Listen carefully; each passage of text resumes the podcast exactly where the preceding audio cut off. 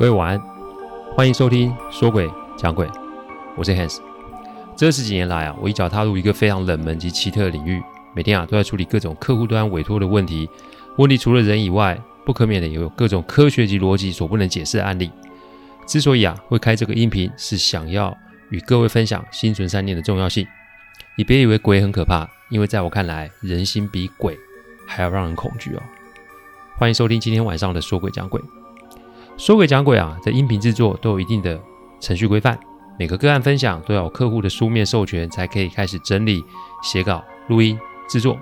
因此啊，每周只能录制一集，还请各位见谅，因为每一个个案啊，都代表客户与当事人的信任，因此也只有我自己啊，可以全权的做整理与制作。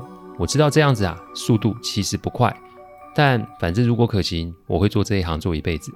只要大家有时间，都欢迎各位的收听。开始之前啊，先跟各位听众说明一下，就是我们的音频长度啊，其实都要看分享个案的多寡来决定，而且最重要是要得到客户觉得可以才可以放心。所以未来啊，还有可能会有上中下的集数出现，那请各位啊多包涵啦，这真的不是我可以控制的。那有网友可能觉得不过瘾，这除了谢谢各位的支持，我只能承诺我会用心的做下去哦。再请大家跟着我往前走，感谢大家。我们啊继续接着上周的分享。对了，为了让新的听众可以跟上，我今天啊会把这个标题重做，标注上下集。那感谢大家提醒哦。好，那一天接到电话，有人说：“大师，大师，赶快来救我们！”大师，谁是大师？该不是说我吧？那他们来了又是什么意思？哎，这个接电话的女人又是谁？但我想啊，这跟电影院以及梦境有一定脱不了关系，所以我就说：“你们在哪？我是外地人，我没有办法找到你们，你们过来接我吧。”讲完之后啊，不到十分钟，对方的车就停在饭店门口。看来啊，没有住得很远。我一上车就看到那位司机以及在后座发抖的那个年轻人，他的两只手啊都是抓痕哦，有些甚至是破皮流血的那一种哦。看抓痕啊，那个方向不太是他自己抓的。但我还是啊抬起他的手臂看了看，一看还发现他的手掌上有类似黑青的痕迹哦，看来是被大力撞击或是拉扯所致。我看他那惊魂未定的样子啊。我要他把自己的右手按在胸口，然后我再来按住他的手。我要念啊，阿纪教我的一种静心咒，这是另外一种，让他至少在短时间可以静下来，否则我无从得知到底发生什么事啊。但小光啊，好像有点抗拒我这个做法。我看见啊他的迟疑，所以笑笑说：“没关系，我用另外一种方法即可。”正当我要开始的时候，小光怯生生的说：“那手可不可以放在上面一点点？”我听了我就觉得很奇怪啊。但不知哪来的直觉，我就说，你是女生吧？只见她脸色震了一下，就就说是。但这无疑啊，又让我掉了五里云之中，因为这什么什么状况啊？怎么会来一个这个女扮男装的这种转折呢？不过遇到就是遇到，我也没话可说，就照着前面的做法来念静心咒。在念的时候啊，小光啊全身有一直抖动，这不是害怕抖动，而是我感觉他身体里面有一股力量在跟静心咒抗衡。而且我发现，只要我念快，他脸上就会出现一种舒缓的表情；我放慢速度，他的脸啊就会有一种痛苦的表情。这又是一个我不太懂的状况哦。不过后面我们会做说明。我想着想着，实在是不对劲，然后呢，我就请司机啊在路边先停车。我必须打给阿纪啊，问问看这是什么样的状况。阿纪啊听完就说啊：“你呀、啊、没事啊，不要乱跑好不好？电影院那种地方就是最阴的啊。”你踩进别人的地头，然后又管了这个事，你没有善了，你是有麻烦的。哎，我笑笑就说：“哎，反正这是我的命啊，我又不是故意去干涉这些事，只是老天注定让我碰到嘛。这个不管不帮，实在不合适啊。”阿基听完就笑笑，因为我的想法就是那么的单纯，他也知道劝不了我，所以他要我跟他说说发生了什么事。听完所有的事情啊，阿基说今天晚上会是个关卡。既然对上了，那也不能退缩，否则啊，事情会持续的发生。他说的事情就是有人伤亡的意思。阿纪交代了我几件事，然后就说明天他会来这里找我，因为这个事情可没有那么简单可以处理。那不就意思今天晚上我要一个人？好呗，来就来吧。车子再度的发动，五分钟后就到了小光住的地方。那是一栋别墅，占地不小哦。庭院啊，光是庭院就停了五六台车，一看就是有钱人住的地方哦。我们下车后啊，就直接走进大厅。我一进门的时候，我就不知道为何，我就闻到一股烧焦的味道。烧焦味有很多种哦，有些是煮菜的烧焦味，有些是东西烧掉的烧焦味，有些则是人被烧死的烧焦味。小光家中飘的焦味，恰恰就是我在电影院闻到那些被烧死的味道。看来啊，那个跑出来的学生啊，应该跟小光有关系，甚至是跟小光的家人有关系才是。再提醒一次。听这一集啊，你如果听不太懂，请您往上听上礼拜的音频，因为这个这一集的音频是下集哦。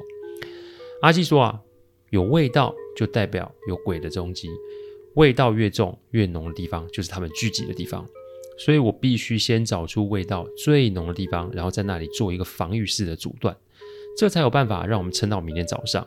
他说他明天啊最快要中午才会到，所以我必须先争取时间才行。在大厅里面啊，小光的家。里人很多，有的看起来惊魂未定，有的看起来神色得意。要知道啊，这种家族里面什么鸟都会有的啦。所以我在车上就跟小光说，这个不排除是家里有人在搞鬼哦。我常说啊，做亏心事的人话都会很多。我都还在观察是谁的时候，就有一对夫夫妻啊跳出来，用一种很不耐烦的口吻数落小光，就说也不知道这个人的来历，你就把这个人带来，你不要被骗了还不知道哎。然后当下指着我就要我滚出去哦！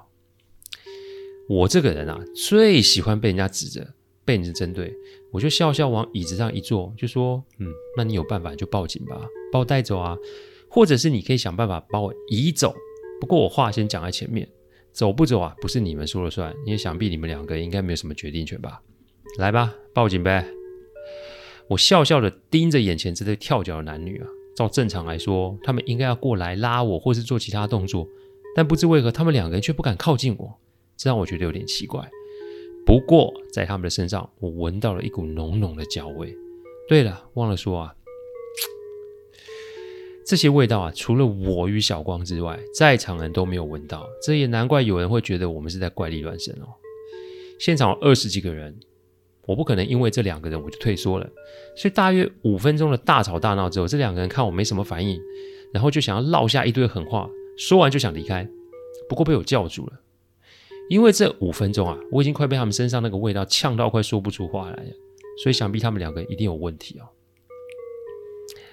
我说啊，两二位啊，你们身上一定有些古怪，要么你们两个已经知情，要么就是你们两个人都不知情。不论是哪一种，我劝你们把身上的东西拿出来，否则我没办法帮忙哦。男的啊，这个时候就更火大，用脏话骂我。但女的脸色开始就有点发白的瞪着我看哦。我啊，还是那个维持微笑的表情盯着他们看。男的边骂边拖着女的往大门走，但走没三步就看那个女的停在那里不走了。这不是有鬼又是什么嘞？看来今天晚上啊，是抓到这个事主了哦。男的问女的说：“你干嘛不走啊？”只见那女的闭口不肯说，但就是不肯走。我这个时候啊，再重复我刚说的话，不过我这一次的语调加重了些，最后再加上三个字：交不交？只见啊，那个女的从口袋掏出一个类似符的东西，那个东西啊，拿出来的时候，我头都昏了，因为我可以确定加重味道的元凶就是这个符。一般来说啊，符都是黄色的纸，但这个符啊。从头到尾都是黑的，而且上面还布满了红色的咒语哦。但我今天啊不是在研究这个吧，所以呢，我就把包包里从包包里拿了一把盐跟白酒，先把盐啊撒在这个符的上面，还有旁边把它给围起来。接下来倒上白酒，丢根火柴就烧了起来。那个味道真是臭不可闻啊！不过没一下子啊，前后门打开，家中的那个味道就消散了。这没多久啊，楼上啊。楼楼上走下来一位护理师，他说啊，老先生已经稳定下来了。老先生，看来家中出事的不是这群人啊。我看着这两个人，淡淡的说啊，我是来帮忙的。我既不认识你们，我也没有什么利益可图。但倒是这位小姐，如果你真的还要再做这种事的话，你呀、啊、就一定会受到反噬。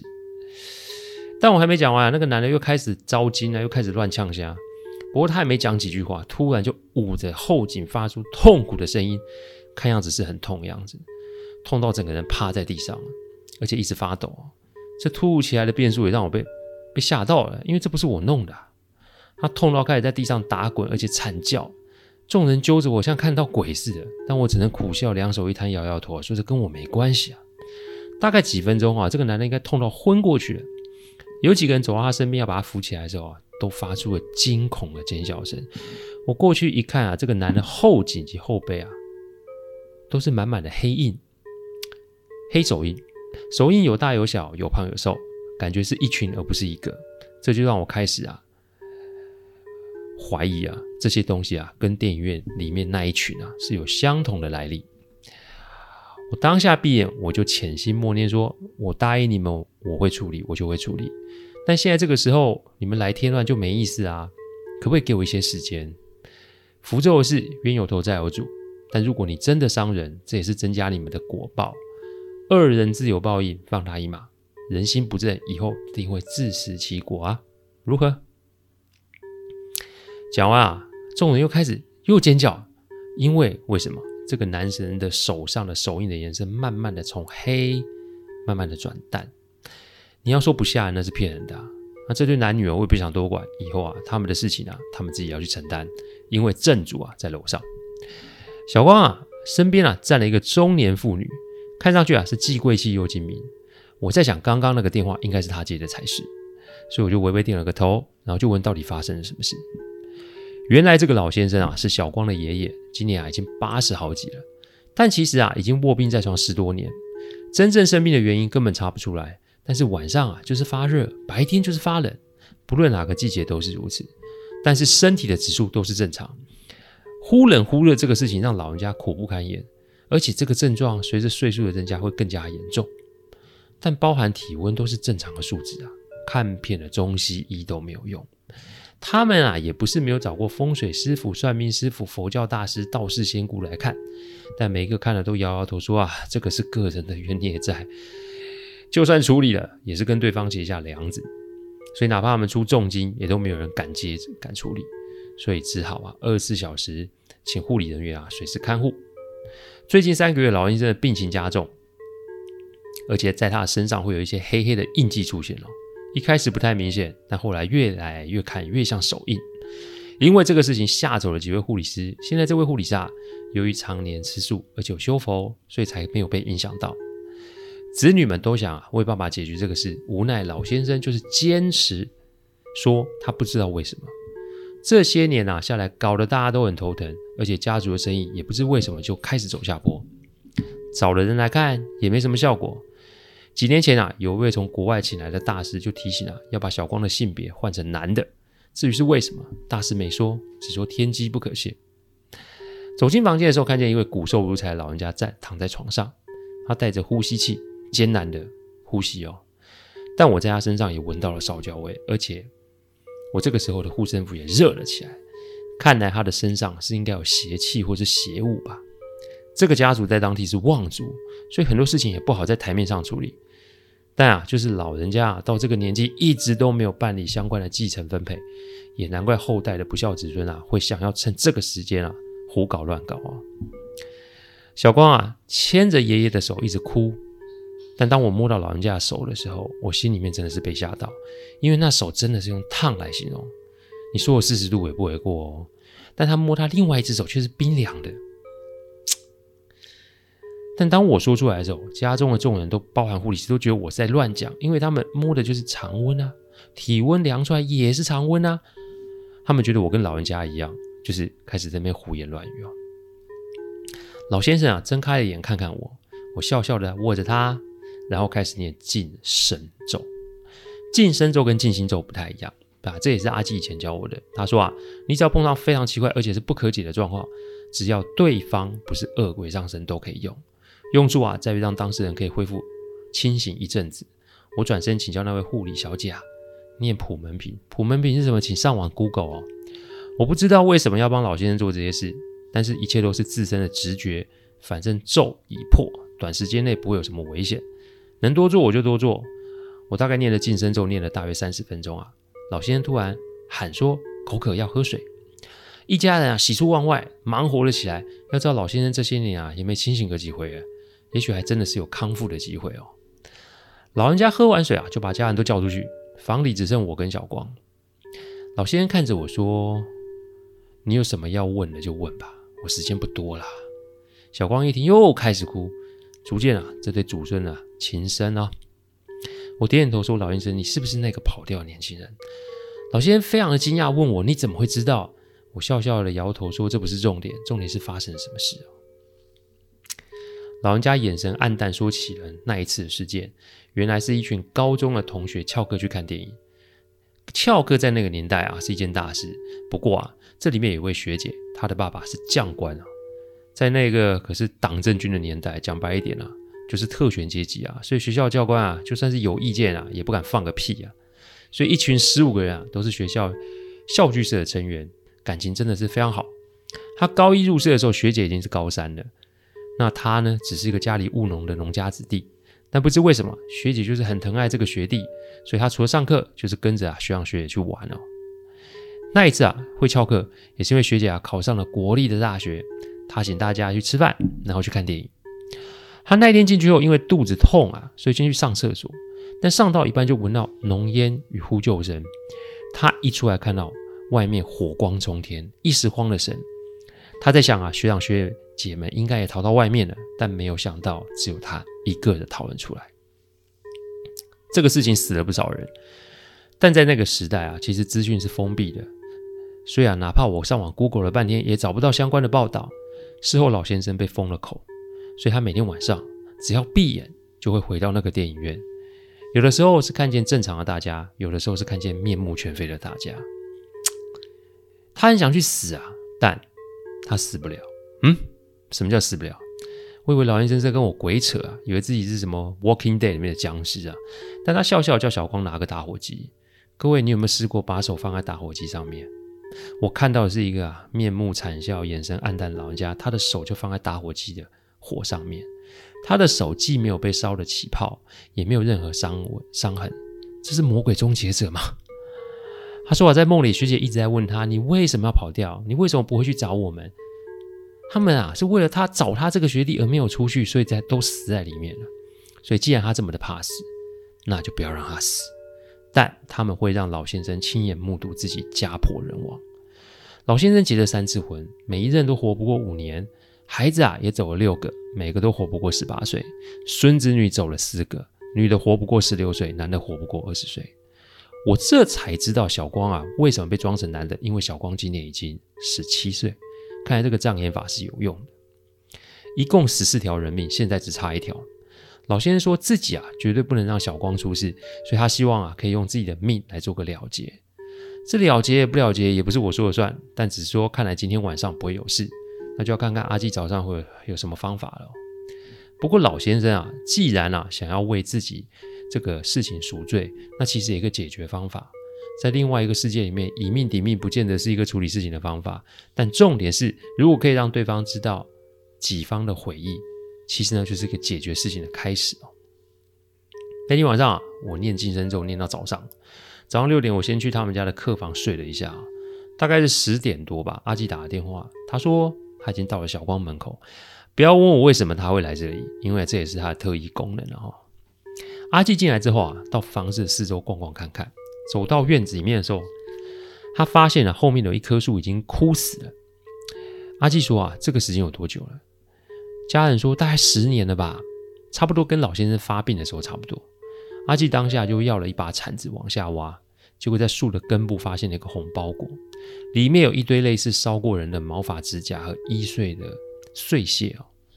阿纪没说什么，只说啊。这是很早以前就埋下的东西，这个东西啊是个咒，效用就是会慢慢的影响家运，所以只要拿出来化掉就不会有什么问题。树啊就是要完全处理掉，重新再种一排柏树或是万年青就可以了。接着我就把昨天遇见的状况跟阿纪就说了一遍。阿基看老先生说，老先生的时间真的没有多少了哦，但啊就是破咒啊绑着，被咒术绑着，所以没有办法正常的离开这个世界。所以现在要做的就是回到电影院去跟对方瞧，怎么样才可以化解，设法用最不伤的方式来解决此事。但说到底还是得要我们两个去才行。不过我心中一直有一个疑问，那就是小光是怎么去电影院的？如果他知道这个事情的话，理当来说就该去那个地方，就不应该去才是啊。大家还记得那一对放狠话的男女吗？男的是小光的二叔，女的是小光的二婶。原来啊，他们是拐骗小光去哪里？因为他们啊，并没有办法，这些冤魂没有办法离开电影院。阿纪说附近啊有大庙，某个程度也是镇住他们，让他们不要出来寻仇。所以呢，他们是骗小光说照顾老人家太辛苦，不如去散散心。小光天生就很爱看电影，所以他就去了。他说他进去之后没多久就发现了前面的那个女子，第一排的那个女孩子，然后不知道为什么。前面就多了很多人，他感觉有异，但他发觉他没有办法起身离开。再就是闻到一股很浓的焦味，接着他往左边看，那个小姐已经在他旁边了。那个小姐转头来，冷冷的问他：“你敢来这里哦？你知道你是谁吗？你知道你的长辈干了什么事吗？既然来了，那就别走了吧。”小光说：“啊，那女鬼也显像让他知道他的爷爷做了什么。他正当无法动弹的时候，我就出现了。”这才就有接下来这些事情哦。这一讲啊，无疑就是啊，惹火家中的大部分人。意思是，争产可以啊，但如果你把这个主意动到后辈身上，那就太可恶了。不过要阿纪啊，要大家轻不要轻举妄动，因为该有的报应一个都不会少。他的二叔二婶做的这些事，铁定会付出代价。但眼下最重要的是得处理好那十五个枉死的冤魂，否则就会有更多的家人受害。阿纪先在老先生的床边。布下基本的法阵，让他暂时的不要受到干扰。接着啊，就是请他们家中人去找电影院老板包下一周的场地，让我们去处理事情哦。我们做了些准备，下午三点就去了电影院。电影院老板啊，还跟我们抱怨说今天设备很差，一直播放不顺。我们点点头的请他下班。我们啊处理完，自然会帮他锁门哦。有确在确定电源开关的地方之后，我们就把大门反锁，然后就进电影院。可是没有开灯开关啊，没有开灯哎。我本来要去开总开关，阿基说不用啦，因为他们啊早就在那边等我们了。一进电影院才知道现场是座无虚席哦，场内啊闪着诡异的红光，台下全坐满，台上也坐满了。不过台上啊是倒吊的那十五个人，他们每一个都是烧面目全非的瞪着，不是瞪我是瞪阿基啊。阿基也没说什么，他直接从包包里面拿了一把米撒出去，每撒一把就把。这个坐着楼下台下的楼下的观众啊，就少了一些。嗯，不是说少一些，应该说他们的影子就变淡了。大约撒了五把之后啊，本来座无虚席的位置就空空如也，只剩台上那倒吊了十五个人。阿基跟我说啊，阿基就跟我跪在他们的前面开始念经。这个经我没听过，不过，听起来会让人觉得很舒服哦。大约念了二十分钟，有一个声音在我们耳边响起，就是嗯，你真的有遵守信用。来处理我们的事情。我一看啊，就发现这个小姐已经恢复到她之前的样子，不是这十五个人都恢复学生时代的样子。阿季淡淡的说：“他愿意跟你们走，但前提是你们也得放下，否则杀戮过重啊，逃不了天理的制裁。你们衡量衡量吧。”阿季啊，用手指着我说：“啊，你们有什么未了的心愿，找他，就是找我了。”我就说：“如果你们担心啊，自己的后人没有照顾好的话。”就跟我说，我一定会把他们找出来，并且都安置妥当。但我还没讲完啊，里面就有两个开始发狂大笑，而且说啊，不论我们怎么做都没有用，反正就是他们偿命就是了。然后我又闻到那股令人作呕的烧焦味哦，这次味道更重了。阿纪听了以后抬头问：“真的吗？”接着我就看他的左手做斡旋状。接着我就听到那两个鬼发出非常大的惨叫声，因为他们身上闪着白光啊，那个白光的形状像是火的形状啊，依附在他们的身上。大约不到三十秒，两个就不见了，好像烟消云散哦。十五个走，两个剩十三个。阿纪接下来用一个非常严厉的口吻说：“你们就真的很冤。不过你们如果遵守学校的时间，不翘课，会落得这个下场吗？你们在世没有孝敬父母就算了。”离世还要如此的为恶，那留你们有什么用啊？与其如此啊，不如就在这边啊，直接把你们给灭了就好。说完了，手啊就要举起来了，但我还是把阿纪的手给拉住，因为所有的事情啊都有前因后果。正所谓冤家宜解不宜结嘛，你莫为前世的事情种下冤孽。转头啊，我就跟他们说，选择权在你们身上，我能做的一定做得到，但如果你们还是不放下，我无能为力哦。我说真的，我人生还第一次看到另一个世界好朋友窝在一起开会的样子哦，其实跟常人无异啦。不过那个景色很有意思啊，就是我们在电源没开的电影院里面，享受着低温空调以及这个呃红色的光源哦，不知道还以为我们是在开什么主题趴嘞。还好最后这十三位决定啊要放手，并且去投胎。但之前造成人命的伤亡，这后果就要他们自己去承担了。他们分别给了我几个地址，要去找他们的后人。说完啊，就消失不见啦。电影院就黑暗一片。我们打手电筒啊，走出电影院，一看手表，竟然是晚上十一点了。看来这乔事情也花了不少时间哦。我打给小光，回到他们家，当天晚上，老先生就安然的在睡梦中过世了。我与阿基啊，大概留在那边半个月。他忙着法会仪式，我忙着与小光确认及联络那些后人。很巧的是啊，他们接到我的电话都不意外，看来他们应该都接到个别通知的才是哦。整个事件就这么落幕了。在我们要回去的那一天，阿基带着我与小光去电影院。这次我们看到了第一排有十三个人坐在那里，十三个人坐在那里。哦，十四个人，他们都穿着啊高中生制服。最右边的那个回头向小光点点头，看来就是那个走了的老先生吧。阿基要我啊，请小光双目双目紧闭，双手合十，他开始念经文。十分钟后啊，我们再打开眼睛的时候，电影院只剩我们三个人，看来他们就真正的安息了吧。几年后啊，小光开始跟着妈妈打理家中的生意，他把那些后人都安置在家族的公司里面。所以奇怪。家族的生意开始就慢慢的有起色了，看来人在做啊，天啊，真的在看哦。也许会有人问我啊，那两个无良亲戚发生了什么事？